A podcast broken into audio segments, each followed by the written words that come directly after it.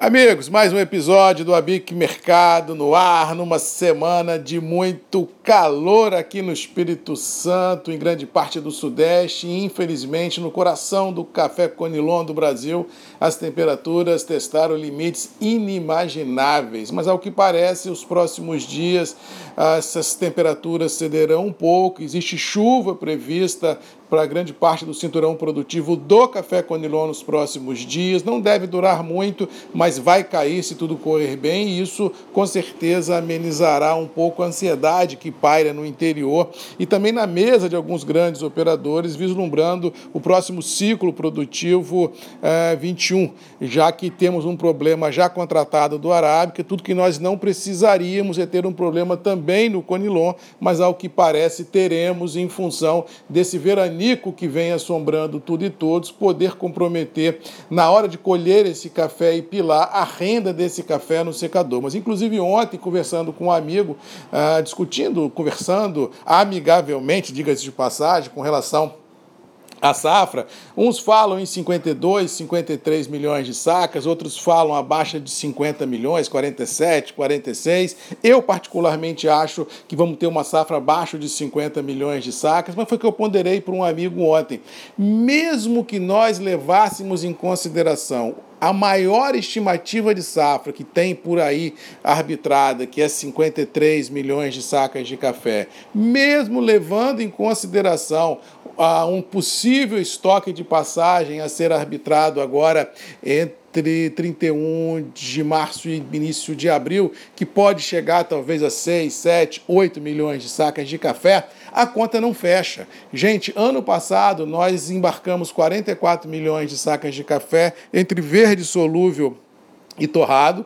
Ah, tivemos no mercado interno um consumo que pode ter chegado a 22, 23 milhões de sacas, ou seja, houve um desaparecimento no Brasil de 66 a 67 milhões de sacas de café do que foi consumido no mercado interno e do que foi exportado. Se nós levarmos em consideração a maior estimativa de safra, que é 53, e se colocarmos nisso aí 6, 7, 8 milhões de sacas de café de estoque de passagem, nós vamos chegar a 60 60, 61, o que eu não acredito, mas vamos chegar muito assim, otimista nisso. Cara, falta 5 ou falta 6 milhões de sacas para cumprir o que foi feito ano passado. Ou seja, alguém vai ficar sem café, ou aqui ou lá fora. Ah, Marcos, pode ser lá fora. Beleza, mas lá fora eles vão ter que achar esse, esse, esse o que falta, o que o Brasil embarcará a menor, vai, com, vai ser compensado ou com estoques parados em portos de origem, ou alguma outra origem produtora vai suprir esse buraco lá fora. De qualquer maneira, o cenário que nós temos à frente é desafiador. Ou seja, num mundo muito otimista, no Brasil, no interno, vai faltar 5, 6, 7 milhões de sacos de café. E numa visão pé no chão, falta mais de 10. Ou seja, realmente o 21 é um momento muito complicado, por isso que eu venho falando a você, industrial, desde novembro do ano passado. Assim, gente, é melhor ter café dentro de casa do que ter dinheiro. Gente, trava as operações futuras, independente de preço. Vamos ter garantia de abastecimento e preço, vamos ajustando fino o dia a dia. E o que nós estamos vendo no mercado interno no curtíssimo prazo, essa semana foi a tônica, e eu acredito que vai ser na semana que vem a mesma coisa, é um vácuo de ofertas muito grande. O mercado comprador, seja ele de indústria, de exportação ou de grandes é, solúveis vislumbrando travas futuras, e uma total ausência de venda. Os negócios que nós estamos vendo aí, caminhão circulando com café para lá e para cá, é de venda antiga sendo entregue. Venda nova está muito complicado. E lembrando que o Brasil não tem estoque de café regulador. Ou seja, vamos caminhar um 21 infelizmente, com muita ansiedade, com muitos fantasmas de abastecimento vindo por aí. E o melhor a fazer nesse momento é o que eu venho falando desde novembro, se você me ouve aqui.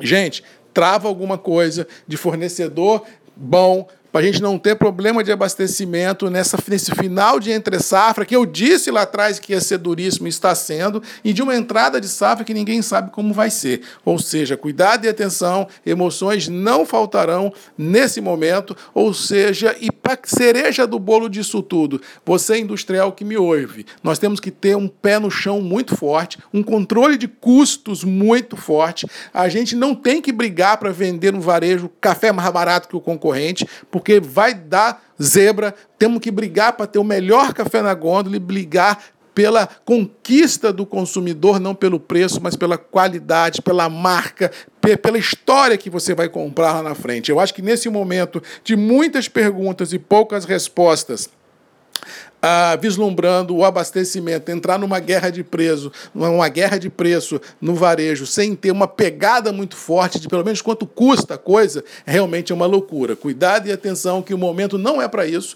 O momento hoje é a gente ter assim postura compradora, diluição de riscos na ponta compradora, noção real de como é o mercado, de como são os seus custos, de qual é o seu share de mercado e para onde você vai.